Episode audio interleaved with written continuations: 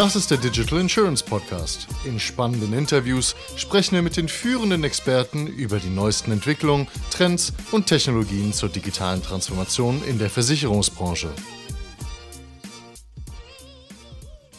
Was wäre, wenn du ein Bild von einem Hund generieren könntest, das von einem Menschen nicht von einem realen Foto zu unterscheiden ist? Oder was wäre, wenn du einen Song schreiben könntest, der von einem Menschen eben nicht von einem von Menschen geschriebenen Song zu, zu unterscheiden ist? Oder auch was wäre, wenn du eine Geschichte schreiben könntest, die von einem Menschen nicht von einer von einem Menschen geschriebenen Geschichte zu unterscheiden wäre? Oder ganz insbesondere hier, was wäre, wenn du eine Podcast-Ausgabe über ChatGPT erstellen könntest, die von einem Menschen, nicht von einer von einem Menschen erstellten Podcast-Episode zu unterscheiden ist. Die folgende Ausgabe habe ich einerseits als Vortrag an der Universität Liechtenstein gehalten, die habe ich aber, und das ist das Entscheidende, mit Hilfe von Google Bart erstellt. Und zwar, damit ihr direkt ein Gefühl bekommt, was generative AI kann und was nicht. Und, und vieles ist natürlich von meinen Eingaben abhängig, meinen Prompts, die ich dort eingegeben habe. Und ich vermute, die können auch teilweise besser sein, keine Frage. Ähm, ich werde einfach meine Interpretation dazu geben, was hier wie gut oder schlecht lief, während ich euch über ChatGPT und anderen generativen Modellen erzähle. Guten Tag, liebe Teilnehmerinnen und Teilnehmer. Ich freue mich, Sie heute zum Thema ChatGPT Chancen und Risiken im Versicherungswesen begrüßen zu dürfen. In meinem Vortrag werde ich zunächst erklären, was generative künstliche Intelligenz ist und wie sie funktioniert. Und anschließend werde ich auf die Chancen und Risiken von ChatGPT im Versicherungswesen eingehen. Hier habe ich die ersten vier Punkte, also was ist generative künstliche Intelligenz, was sind die Grundlagen, Chancen und Risiken. Diese ersten vier Punkte meines Inhaltsverzeichnisses habe ich aus zwei Anfragen von Google Bart abgeleitet und die letzten beiden Punkte, nämlich meine Bewertung und etwaige Fragen, die wir dann diskutieren können. Das geht natürlich nicht in der Podcast-Episode, aber das ist der Vortrag. Die habe ich selbst hinzugefügt, um eben auch meine eigene Bewertung von ChatGPT im Versicherungswesen geben zu können. Ich werde Ihnen Beispiele für konkrete Anwendungen von ChatGPT im Versicherungswesen zeigen und Fallstudien von Unternehmen vorstellen, die ChatGPT erfolgreich einsetzen. Ich werde auch über die ethischen und rechtlichen Aspekte von ChatGPT sprechen. Ich hoffe, dass Sie meinen Vortrag informativ und interessant finden werden. Vielen Dank für Ihre Aufmerksamkeit. Ich freue mich auf Ihre Fragen. So, das war mein Einsetzungstext. Mein Prompt war, das ist das Inhaltsverzeichnis. Ich habe das Inhaltsverzeichnis hingeschrieben und gesagt, bitte schreibe einen Einführungstext zu einer Präsentation zum Thema ChatGPT, Chancen und Risiken im Versicherungswesen, der ungefähr 200 Wörter erklärt, dass ich das Inhaltsverzeichnis aus zwei Anfragen an Google Bart kombiniert habe, die die ersten vier Punkte ergeben und die letzten zwei Punkte selbst hinzugefügt habe. Die Fallstudien hat sich Google Bart hier selbst ausgedacht. Die habe ich natürlich nicht. Aber dafür vielleicht ein paar andere Beispiele. Beispiele generativer künstlicher Intelligenz und Grundlagen künstlicher Intelligenz. Ich habe kein Vorwissen. Das habe ich Google Bart gefragt und warum kam dabei herumkam. Generative künstliche Intelligenz ist ein Zweig der künstlichen Intelligenz, die sich mit der Erstellung neuer Inhalte beschäftigt. Generative KI-Systeme lernen aus vorhandenen Daten und generieren dann neue Daten, die ähnliche Eigenschaften aufweisen. Ein Beispiel für eine generative KI wäre ein System, das Bilder von Hunden generiert. Das System würde zunächst eine große Menge an Bildern von Hunden lernen. Anschließend würde es neue Bilder generieren, die Hunden ähnlich sind. Soweit so gut. Die Grundlagen generativer KI basieren auf maschinellem Lernen, insbesondere auf neuronalen Netzen. Neuronale Netze sind künstliche neuronale Netzwerke, die sich an biologischen Nervensystemen inspirieren. Neuronale Netze können lernen, Muster in Daten erkennen und diese Muster dann zur Generierung neuer Daten verwenden. Ich merke hier, dass mein Kommentar jetzt, ich merke, hier sind einfach teilweise sprachliche Fehler drin, also äh, Text, grammatikalische Fehler etc. Ich habe die teilweise weggelassen jetzt, aber manchmal lese ich es auch mit. Um ein generatives KI-System zu trainieren, werden zunächst Daten gesammelt. Diese Daten können Bilder, Texte, Musik oder andere Arten von Daten sein. Die Daten werden dann dem KI-System zugeführt, damit es lernen kann. Das KI-System lernt, Muster in den Daten zu erkennen. Sobald das KI-System das gelernt hat, kann es eben auch neue Daten generieren, die dann diesen Mustern entsprechen. Es gibt verschiedene Verfahren, die zur Generierung neuer Daten verwendet werden können. Ein gebräuchliches Verfahren sind Generative Adversarial Networks. GANs. GANs bestehen aus zwei neuronalen Netzen, einem Generator und einem Diskriminator. Der Generator erstellt neue Daten, während der Diskriminator versucht, zwischen echten und gefälschten Daten zu unterscheiden.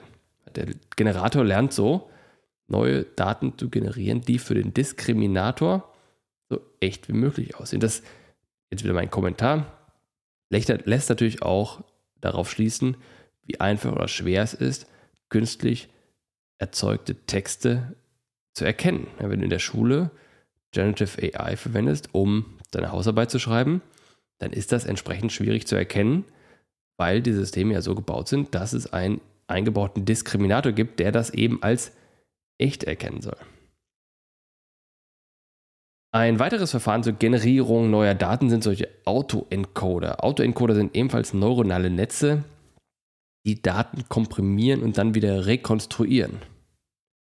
Autoencoder können zur Generierung neuer Daten verwendet werden, indem sie alle Daten zunächst komprimieren und dann wieder rekonstruieren, wobei sie neue Informationen hinzufügen. Generative KI hat ein großes Potenzial für die Anwendung in vielen Bereichen. Das ist wenig überraschend in der Bildgenerierung, Sprachgenerierung, Musikgenerierung, Videogenerierung, Produktdesign, medizinische Bildanalyse, Finanzanalyse und Marketing. Hier muss man kurz mal aufpassen. Generative KI hat natürlich in all den Bereichen Anwendung, wo etwas generiert werden soll. Das heißt einschließlich Produktdesign, medizinischer Bildanalyse, Finanzanalyse. Da habe ich meine Schwierigkeiten, weil das eher Pattern Recognition ist, also Analyse von, naja, eben Bildern und, und darauf zu erkennen Dingen das ist jetzt für mich nicht generative KI.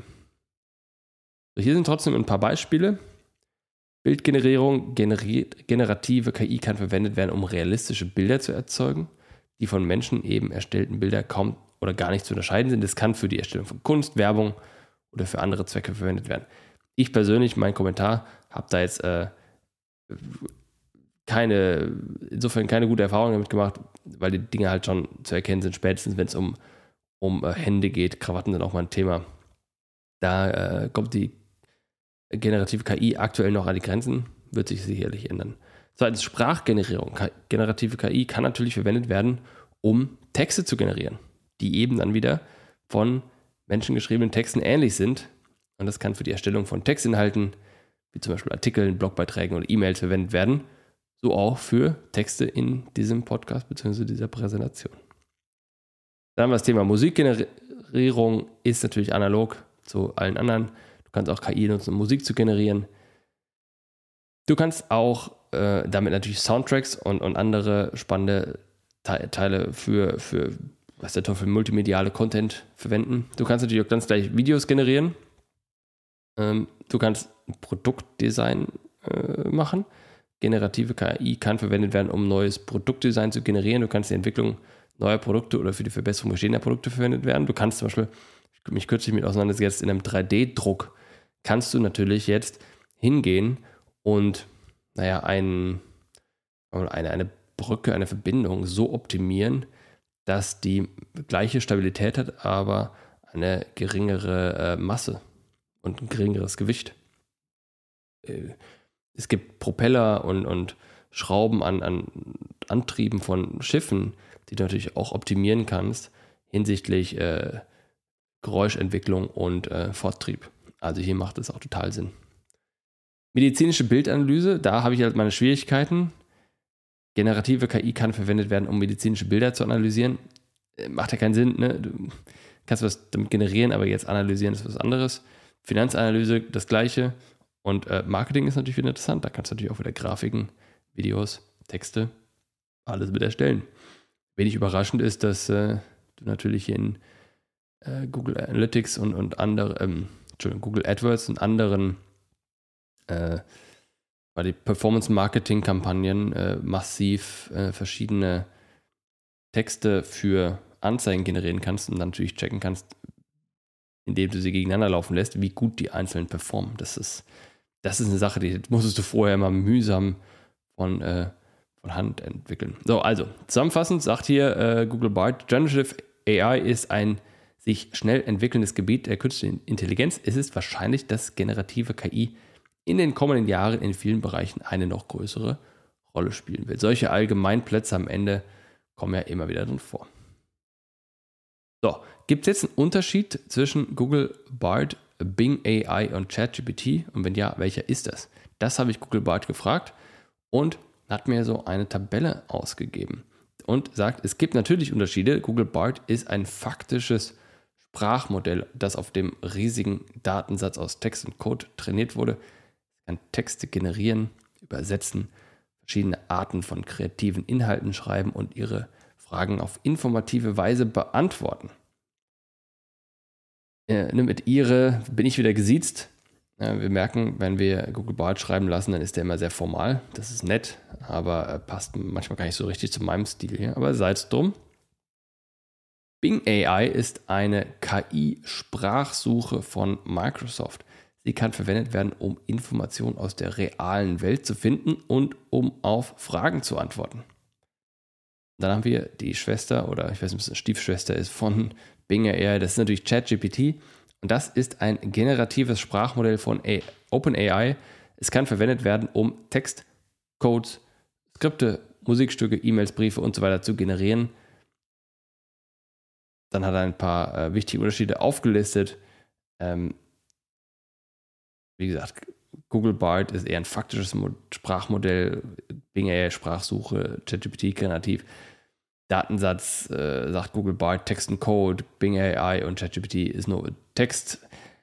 Ja, das stimmt nicht ganz. Ich, ne, ChatGPT kann auch Code generieren und Bing wahrscheinlich auch, weiß ich nicht. Ähm, also auch hier sieht man, faktisch ist äh, Google Bard witzigerweise auch nicht 100% korrekt. Aber im Großen und Ganzen macht das schon Sinn, was er sagt. Jetzt geht es mir darum, generative KI versus klassische KI. Ich habe mir hier äh, an dieser Präsentation, das kann man nicht erkennen, zwei Bilder ausgeben lassen. Ich äh, habe äh, die Generative AI gefragt, wie sie denn generative KI als Bild darstellen würde. Witzigerweise hat es da zwei Bilder, die wahrscheinlich sind, sehen eher aus wie Frauen als wie Männer. Und dann hat es zwei abstrakte Bilder, die so Striche und Kreise darstellen. Versus klassische KI sind hier eher äh, so Präsidenten und, und sowas von, äh, von vor 200 Jahren mit Zylinder und äh, Frack und all, all sowas oder auch mal so ein fast äh, amerikanische äh, Wahlplakat anmutendes Foto. Finde ich erstmal lustig, was äh, wie, wie generative AI sich selbst bzw. die klassische AI äh, darstellt. Jedenfalls sagt Google Bart, generative künstliche Intelligenz unterscheidet sich von künstlicher Intelligenz im Allgemeinen dadurch, dass sie in der Lage ist, neue Inhalte zu generieren. Klassische KI-Systeme sind hingegen darauf ausgelegt, aus vorhandenen Daten Muster zu erkennen und zu lernen. Würde ich zustimmen. Generative KI-Systeme hingegen können aus diesen Daten neue Daten generieren, die ähnliche Eigenschaften aufweisen. Ein Beispiel für eine generative KI ist ein System, das Bilder von Hunden generiert. Ich weiß nicht, was der immer mit Hunden hat, aber offensichtlich bewegt es ihn. Oder sie oder es, weiß nicht. Das System würde zunächst eine große Menge an Bildern von Hunden lernen. Anschließend würde es neue Bilder generieren, die Hunden ähnlich sind. Klassische KI-Systeme hingegen können beispielsweise zum Erkennen von Hunden in Bildern verwendet werden. Sie können jedoch keine neuen Bilder von Hunden generieren.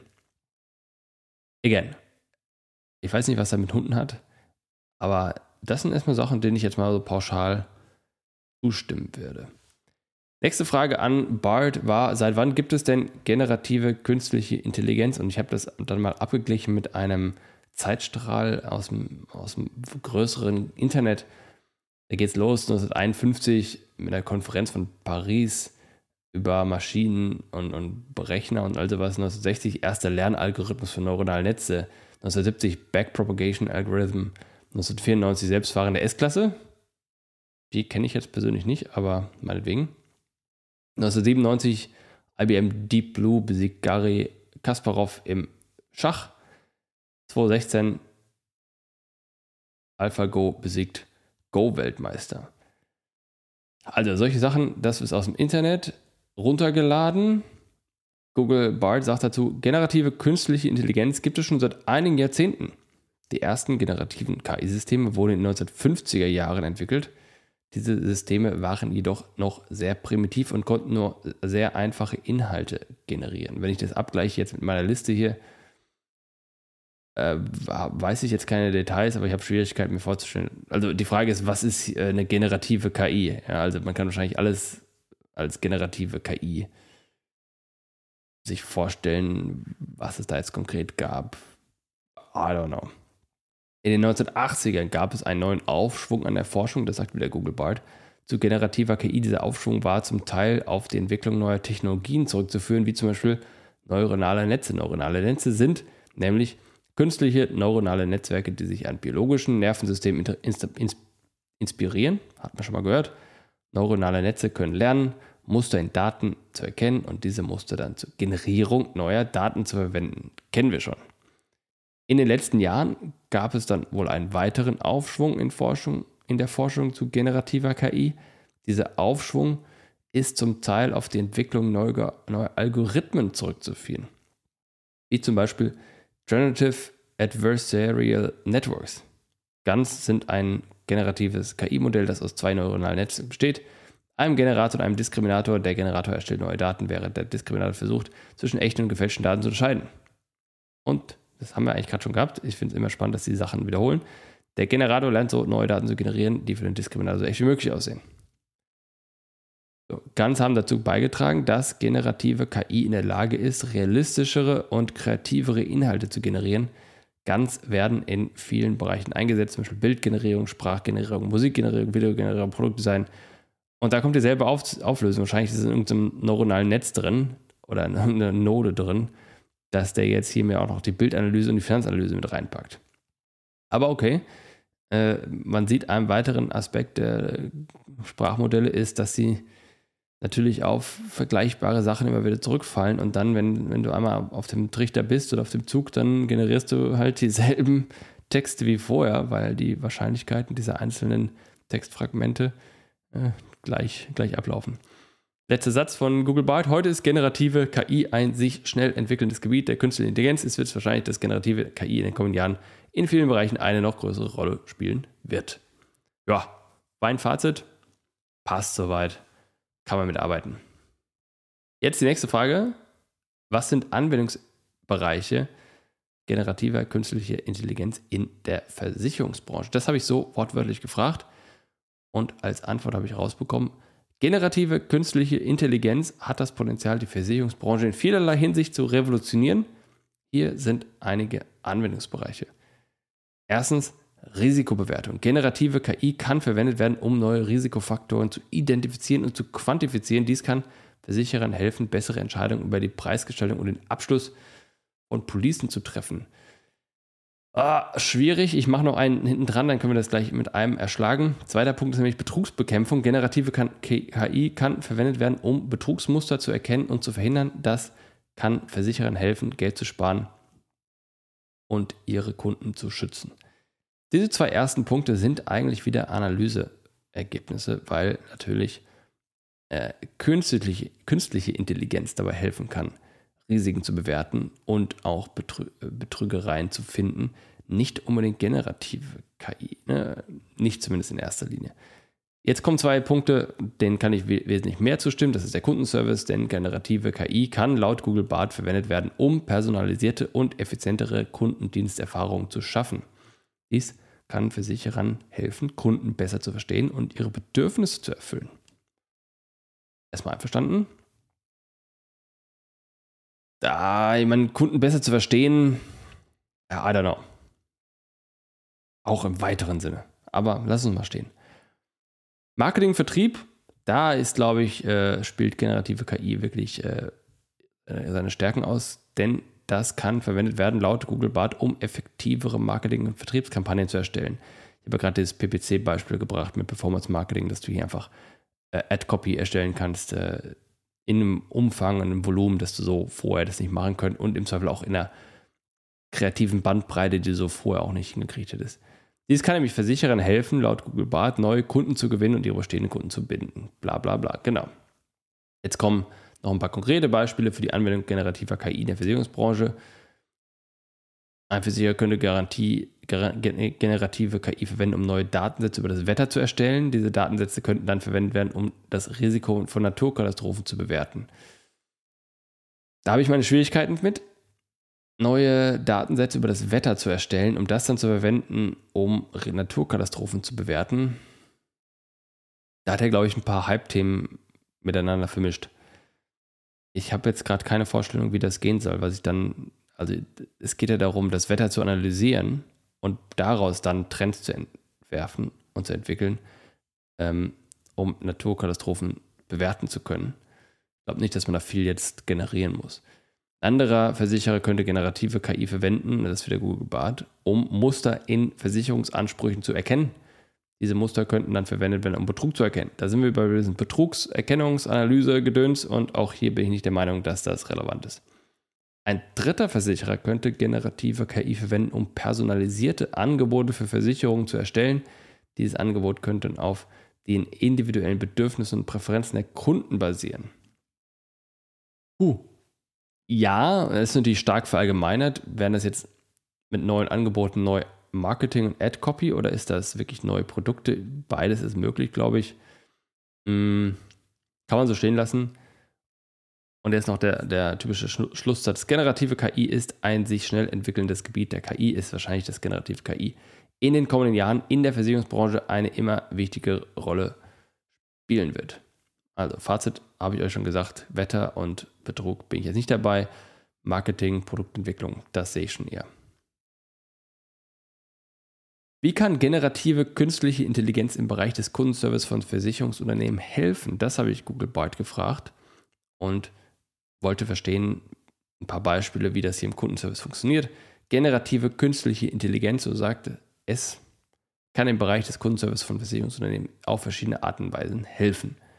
Erstens Verbesserung der Kundenzufriedenheit.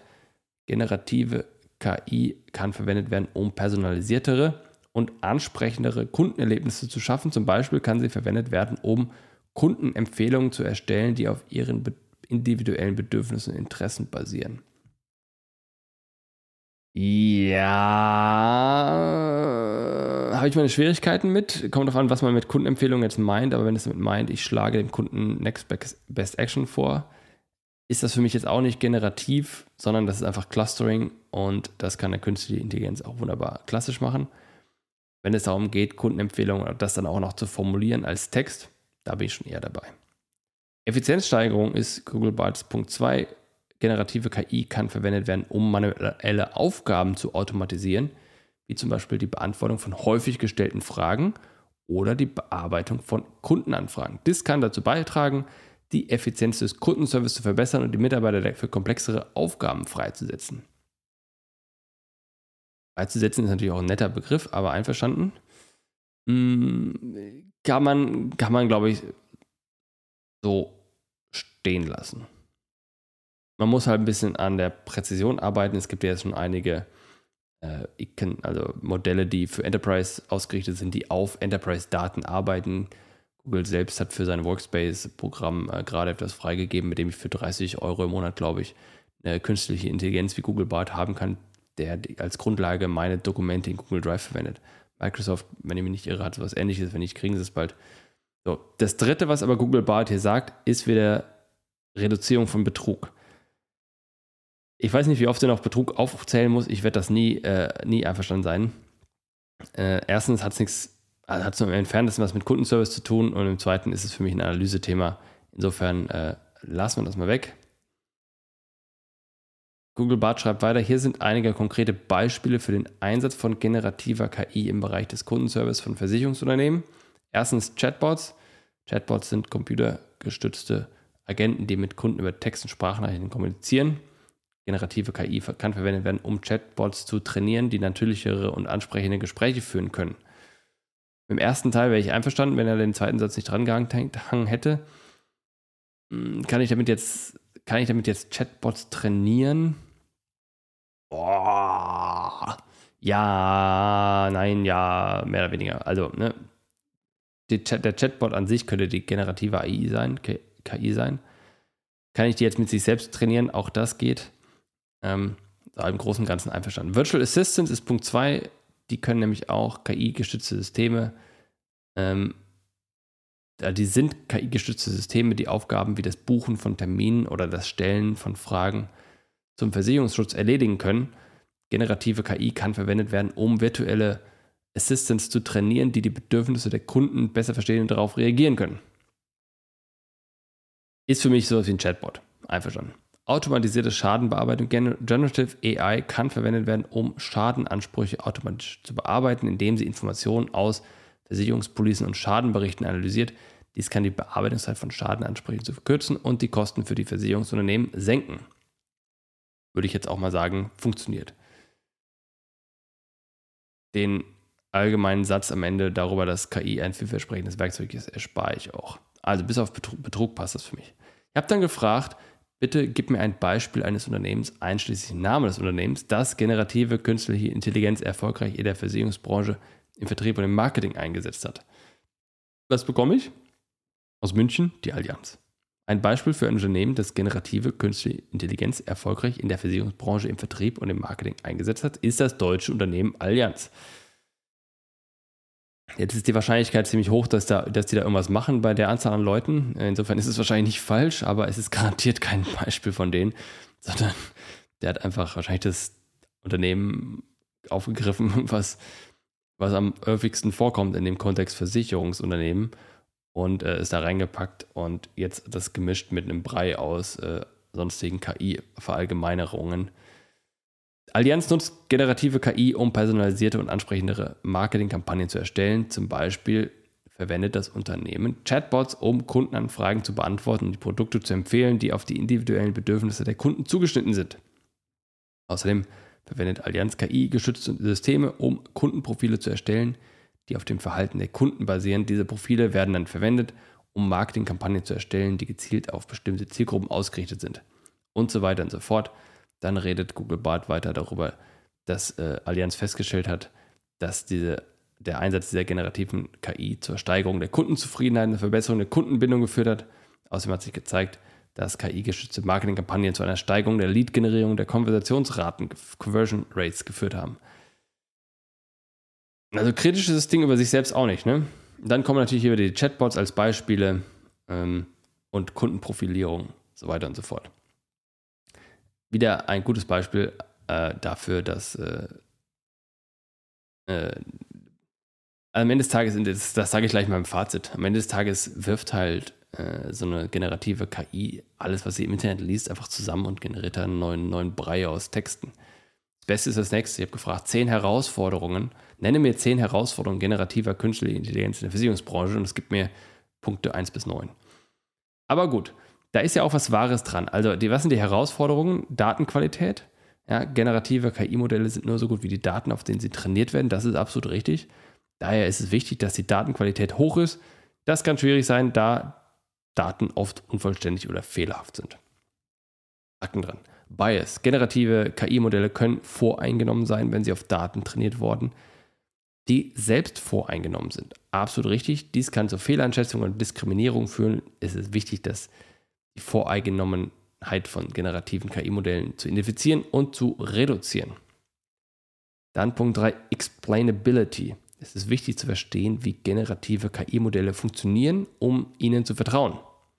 Ehrlicherweise steht hier, ehrlicherweise steht hier, wie generative KI-Modelle funktionieren, um sie zu vertrauen. Ja, habe ich mal irgendwie kurz korrigiert. Das kann jedoch schwierig sein, da generative KI-Modelle oft komplex sind und schwer zu interpretieren sind. So, Punkt 4, Sicherheit. Generative KI-Modelle können verwendet werden, um gefälschte Dokumente oder Inhalte zu erstellen, die für echte Dokumente oder Inhalte nicht zu unterscheiden sind. Da passt das für auch nicht dazu. Da müsst ihr sagen, die von echten Dokumenten und Inhalten nicht zu unterscheiden sind. Aber okay, das lassen wir so stehen. Dies kann zu Betrug und anderen Problemen führen. Es ist wichtig, die Sicherheit von generativen KI-Modellen zu gewährleisten. Ethik. Die Verwendung von generativer KI in der Versicherungsbranche kann ethische Fragen aufwerfen. Das ist wahrscheinlich das Thema Bias.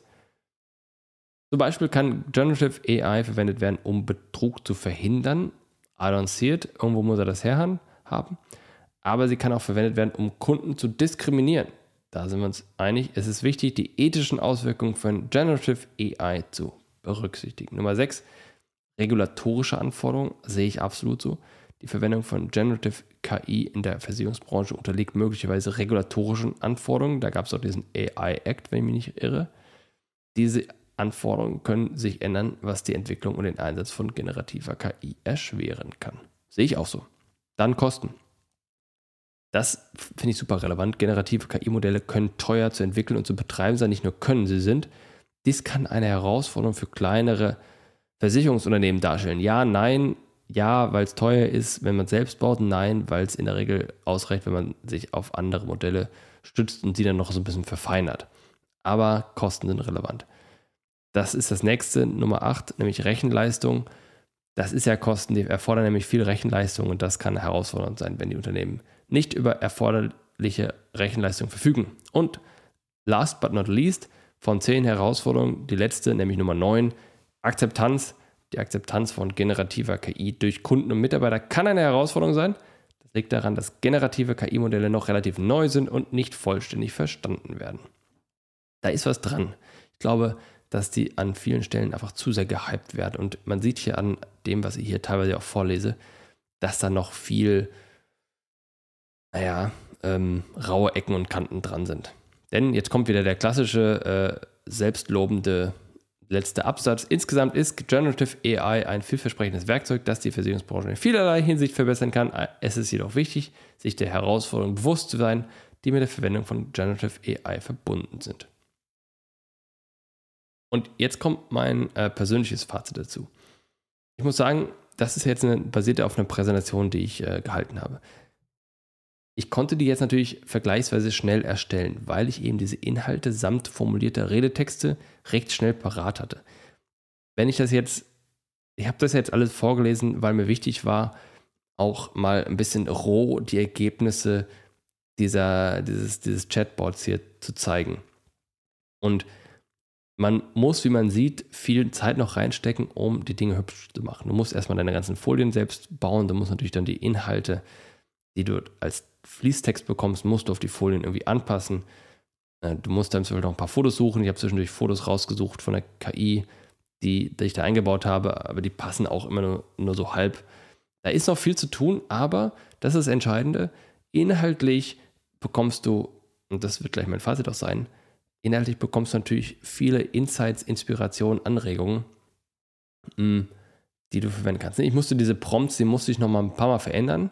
Das heißt, das, was ich jetzt an Prompts hier vorgelesen habe, das ist nicht immer der erste Prompt gewesen, den ich eingetippt habe. Ich habe da ein bisschen probiert, um dann die richtigen Ergebnisse zu, bekommen. Aber oft, wie gesagt, konnte ich die Texte so übernehmen. So, man muss es halt inhaltlich prüfen und die Informationstiefe ist jetzt nicht sonderlich groß. Die geht natürlich tiefer, aber ähm, einerseits war es mir jetzt auch wichtig, hier erstmal einen High-Level-View zu haben.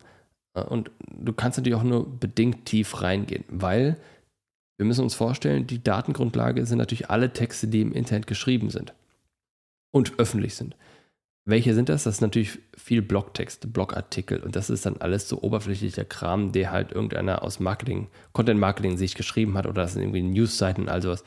Das heißt, die wirklich smarten Texte mit den smarten Insights, die sind in der Regel nicht online, und vor allem funktionieren die in der Regel auch nicht ohne Kontext. So, das ist mein Fazit. Ich hoffe, das war halbwegs unterhaltsam. Ja, entschuldigt, wenn ich hier manchmal ein bisschen komischen Text vorgelesen habe, aber das war Teil, Teil der Show.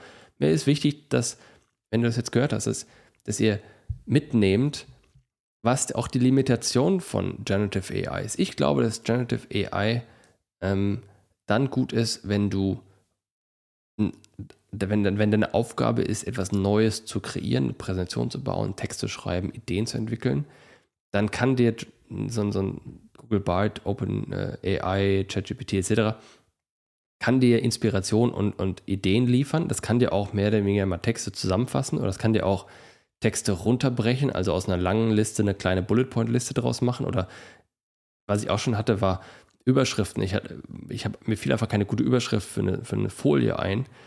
Da habe ich dem Ding gesagt, guck mal hier, ich möchte da darüber reden, gib mir mal eine Überschrift in, ich weiß nicht, 20 Wörtern oder sowas. Und dann habe ich das bekommen. Für solche Textumwandlungsfunktionen, Textzusammenfassungsfunktionen, Textexpansion, also Texte größer machen, dafür ist es interessant. Ähm, Fakten recherchieren, äh, historische Abrisse zu bekommen, Zahlen und so weiter, das ist, das, da funktioniert es heute noch nicht. Äh, ich bin aber sicher, dass es da hinkommt und dass es Sinn macht. Das, worüber wir jetzt mal gedanklich diskutieren können, ist natürlich das Thema Copyright. Jetzt kann man nämlich ganz klar die Frage stellen, muss jetzt an jeden dieser Texte, der ja irgendwo seinen Ursprung in einem anderen Text im Internet haben, muss da jetzt ein Copyright dran? Ich bin da eher zurückhaltend. Ich glaube, also ich, ich finde es schwierig, aber eine Parallele, wo ja kein Copyright dran ist, ist, ich kann ja auch Dinge im Internet als Mensch lesen. Ich lese dann die verschiedenen Texte von den verschiedenen Leuten und bilde mir am Ende eine Meinung und aus dieser Meinung baue ich dann meinetwegen eine Präsentation zusammen. Ich baue dann, baue dann LinkedIn-Post zusammen, ich baue dann einen neuen Blogartikel zusammen. Dann gebe ich ja auch nicht all meine Quellen, die meine kreative Inspiration ähm, ausgelöst haben, dort an. Das ist was anderes, wenn ich jetzt ein wissenschaftliches Papier schreibe, aber wenn ich jetzt einen, einen, einen Marketingtext schreibe oder ein, ein, ein, eine Zusammenfassung, dann ähm, machen das, glaube ich, die wenigsten. Und da, meines Wissens darfst du es ja dann auch machen, oder? Also, sei es drum. Ähm, insofern kann man die Frage stellen, muss das jetzt hier ein, äh, ein Google Bard, ChatGPT, Bing AI etc. auch machen? Wie seht ihr das? Wir haben jetzt leider bei dem Podcast keine Kommentare, aber wir können gerne bei LinkedIn darüber diskutieren. Ihr könnt mir auch LinkedIn-Nachrichten dazu schreiben. Ich finde es interessant, das zu hören. Ich bin da zwiegespalten. Ich danke euch trotzdem, dass ihr hier zugehört habt. Ich hoffe, ihr habt was Spannendes mitgenommen. Wir sehen uns, hören uns auf den nächsten Veranstaltungen im nächsten Podcast. Danke. Macht's gut. Das war eine weitere Ausgabe des Digital Insurance Podcast. Folge uns bei LinkedIn und lass eine Bewertung bei Apple, Spotify und Koda.